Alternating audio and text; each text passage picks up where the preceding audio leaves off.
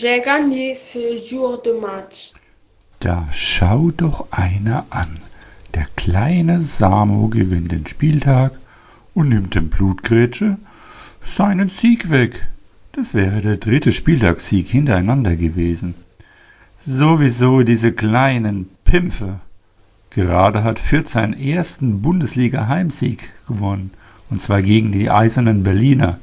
Da dürften die 16 anderen Bundesligisten aufgeatmet haben. Und der kleine Joshua will sich doch jetzt impfen lassen? Na sowas? Hat er Aua von Corona bekommen?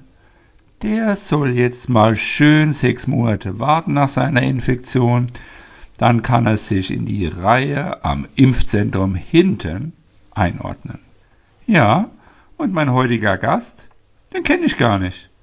Aber ich kann versprechen, er holt nicht weit aus, sagt, was Sache ist und gut ist. Auf zur Folge 12.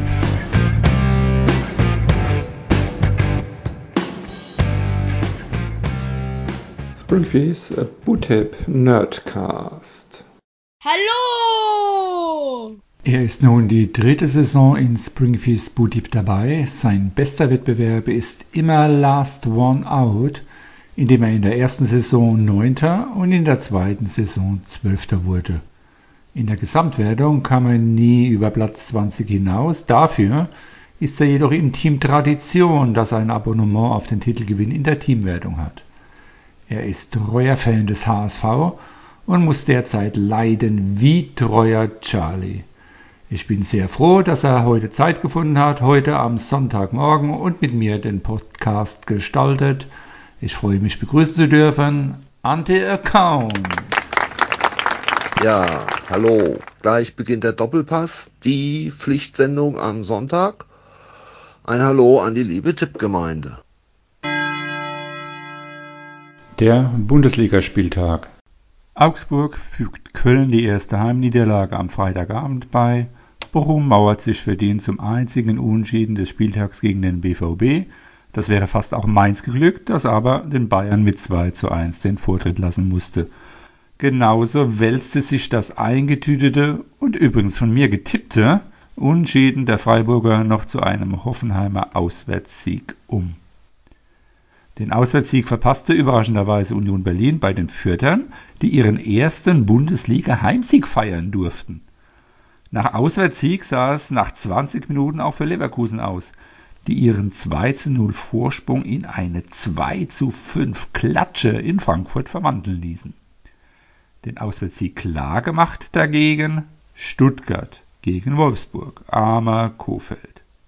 Die alte Dame spielt jetzt nach vorne, sieht sehr ungewohnt aus, scheint aber zu funktionieren. Noch, zumindest jetzt gegen Bielefeld.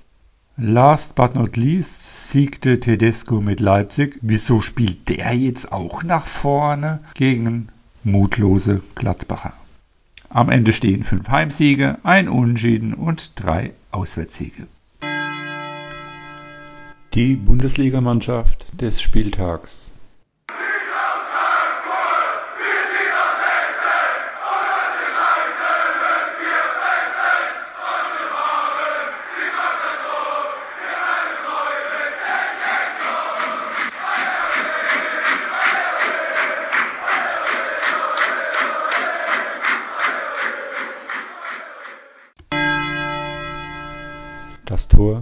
Spieltags.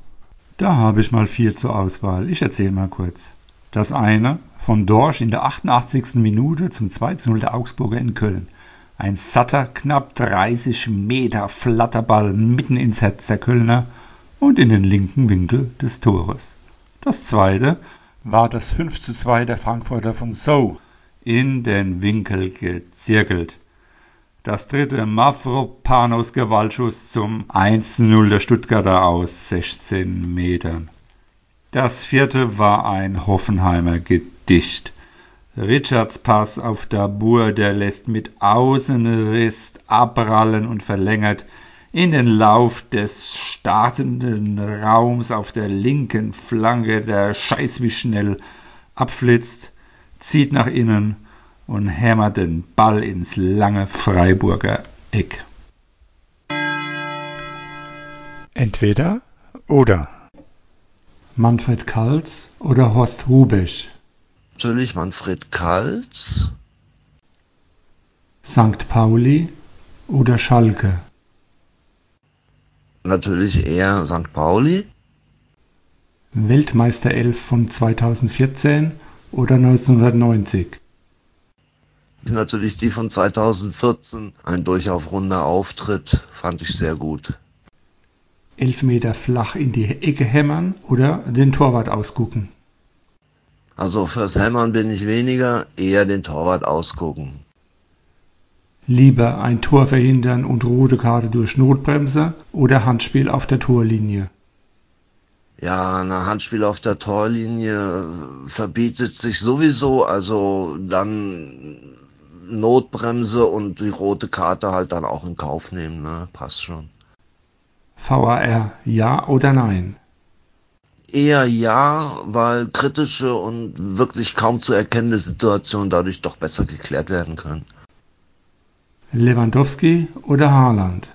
Ja, Lewandowski oder Haaland ist sehr schwierig, da auch eher dann Haaland, obwohl eigentlich beide grundverschieden sind. Ne? Freistoß aus acht Metern. Alle gegnerische Spieler stehen auf der Linie. Du trittst zum Freistoß an. Schuss in den Winkel oder in der Mitte unter die Latte. Also das ist auch schwierig. Natürlich versucht man die Ecke auszugucken, die eben am wenigsten zugestellt ist. Ja, in die Mitte macht wohl eher weniger Sinn auch. Lieber HSV in dieser Saison DFB-Pokalsieger oder Aufstieg in Liga 1? steht natürlich die Liga 1 an. Das sollte doch dieses Mal endlich zu schaffen sein. Pokalsieger wäre auch schön, aber da muss erstmal Köln geputzt werden. Ist klar. Ernst Happel oder Branko Cepic? Sehe ich natürlich Happel weit vorne. Allein schon wegen seiner legendären Dosentaktik. Weiß nicht, ob das jemand kennt. Da hat er eine Coca-Cola-Dose auf die, aufs Tor umgestellt. Die Spieler mussten sie runterschießen und sonst mussten sie auch am Training teilnehmen. Ganz lustig. Okay. Dein Bundesliga-Lieblingsspieler? Früher habe ich selber Fußball gespielt, deswegen sehe ich Angelino weit vorne. Äh, kompakter Spieler, Linksfuß wie ich äh, Verteidiger, aber auch vorne zu sehen, spielt gute Standards, durchweg ein Allrounder. An der Account, wie kam es eigentlich dazu, dass du HSV-Fan wurdest und wie erträgst du dieses schon seit Jahren andauernde Martyrium? HSV-Fan bin ich schon seit Kindesbeinen an. Ich kenne noch das alte Volksparkstadion ja, äh, ich sehe es nicht als Martyrium, dass der HSV in der zweiten Liga ist. Das ist wohl der Vereinspolitik zu schulden. Ja, wie siehst du den, den Saisonverlauf des HSV? Was ist da noch drin? Der andere Hamburger Verein steht ja auf 1. Nervt das nicht? Der Saisonverlauf ist moderat. St. Pauli auf 1 ist nur korrekt. Bin auch ein bisschen St. Pauli-Fan. Ich trenne das beides nicht so stark. Und wie verfolgst du den HSV bzw. die Bundesliga? Schaust du Spiele auf Sky an, Sportschau? Wie verfolgst du sie? HSV gucke ich im Internet, auf Live 123 Sport, Sportschau gucke ich und natürlich Sportstudio. Pflichtprogramm am Samstagabend. Sky habe ich keins. Und wann warst du das letzte Mal live im Stadion den HSV verfolgen? Und bei welchem Spiel war das? Das letzte Mal war ich im Max-Morlock-Stadion zum Pokalspiel Nürnberg gegen Hamburg. Ich würde jetzt auch nach Köln fahren, aber das kann ich mir nicht leisten. Der äh, Tippspieltag. I have won the match day. Kann man einen Spieltag eigentlich noch mit stinknormalen konservativen Tipps gewinnen? Auf die Mannschaften setzen, die in unseren Köpfen die besseren sind? Schauen wir uns mal den Spieltagssieger Samu an. Ist gut jetzt, Samu. Seine Tipps auf Augsburg und Stuttgart sowie der Auswärtssieg der Hoffenheimer waren die unerwarteten richtigen Tipps, gewürzt mit den erwarteten Tipps von Bayern und Leipzig. Töne die zweite genauso. Sieg für Stuttgart, Hoffenheim und die Eintracht. Wer glaubt denn sowas? Den Bock jedoch schoss Jojo ab. Er war Spieltag Dritter. Acht Punkte für Fürths Sieg. Mit konservativen Tipps. Ich appelliere da an Mythos MG, der gerade nochmal, und zwar zum wiederholten Mal, dem Last One Out Supergau entflohen ist und Miga, der den Teufel tun wird und progressiv tippen wird. Also konservativ ist out, Risiko ist in in dieser Saison. Jojo klebt durch sein vierter Husarenstück weiter an Blutgrätsche, dazwischen liegen nur zwei Punkte, aber jedoch 30 Punkte ungefähr zu Platz 3. Den höchsten Sprung machte Samo um sechs Plätze nach oben, nach unten ging's für Surfer Dude um drei Plätze, meinem nächsten Gegner in der Liga in der englischen Woche. Den lege ich mir schön zurecht. Das Pokal-Achtelfinale hat begonnen. Da ist noch nichts entschieden. Man kann es aber kurz umschreiben mit alle Ballasser haben gewonnen. Das waren immerhin vier von acht Partien. In Springfields Bootip Liga 2 wird gerade pausiert. In Liga 1 steht nun der letzte Spieltag vom Winterschlaf an. Surferdudisch macht dich fettig. In der Teamwertung läuft alles auf einen Zweikampf zwischen den Ballassen und Team Tradition hinaus. Während des Spieltags wechseln die fast bei jedem Tor die Führung. Konservative Tipps werden bestraft, das musste nun Rainer erfahren, der bei Last One Out out ist. Und bei der Zwischenwertung sage ich nix. Alles bleibt, wie es ist. Kommen wir nun zu deiner bisherigen Tippleistung. Ich fasse mal zusammen. Aktuell vor dem Spieltag 15 stehst du auf Platz 18 der Gesamtwertung. Deine Tipps sind eher schwankend. Dein bester Tipp war 20 Punkte. Im Pokal äh, bist du zusammen mit mir in Gruppe B ausgeschieden, wenn auch knapp. In Last One Out bist du noch drinne. Wie stehst du zu deiner bisherigen Leistung und hast du dir irgendwelche Ziele gesteckt?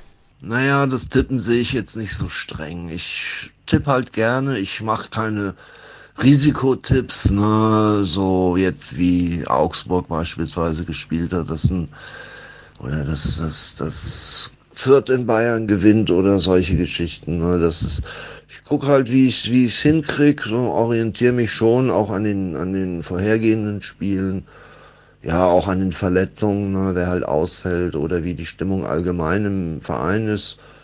Aber grundsätzlich, mir macht's einfach nur Spaß und ob ich jetzt ganz, ganz vorne stehe und was gewinne, ist mir nicht so wichtig. Ne? Mich interessiert, wie es so läuft. Wie tippst du normalerweise? Tippst du nach Bauchgefühl oder schaust du dir Statistiken an?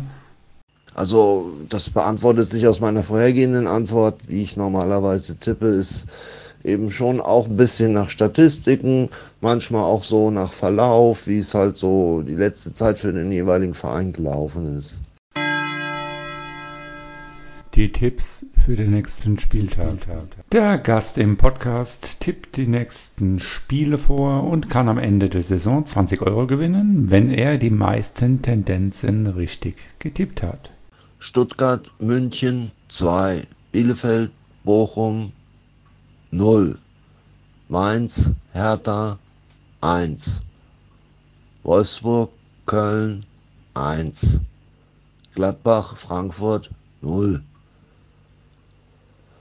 Augsburg, Leipzig 2, Union, Freiburg 0, Leverkusen, Hoffenheim 0, Dortmund, Fürth 2.